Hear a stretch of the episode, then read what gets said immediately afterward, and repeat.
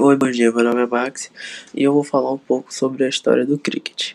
O cricket foi criado na remonta ao sul da Inglaterra no ano de 1566. Utiliza-se tacos e bolas.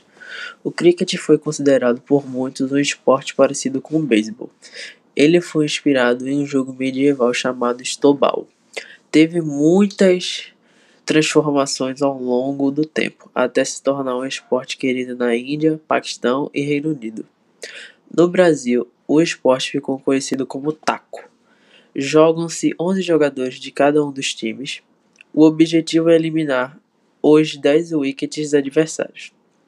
Existem 42 leis do cricket sobre a entrada no jogo com, sobre a entrada no jogo.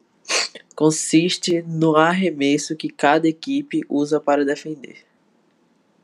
Bom dia, meu nome é Ana Vitória e eu vou dar continuação à primeira parte. No Brasil, o esporte ficou conhecido como taco. Jogam-se 11 jogadores de cada lado. O objetivo do jogo é eliminar os 10 wickets adversários. Existem 42 leis de cricket. Sobre a entrada no jogo, consiste no arremesso que cada equipe usa para se defender.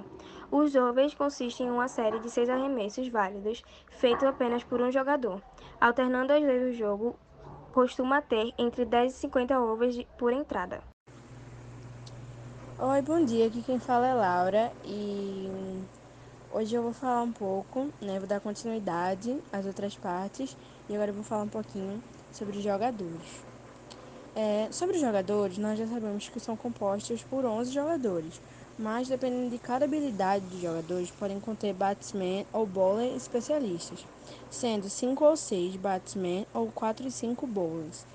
É, os árbitros, no caso são dois árbitros que ficam em campo, um deles fica do lado que a bola é arremessada e irá arbitrar a maioria das decisões, e o outro atua na posição de campo chamada leg side, que tem uma vista lateral.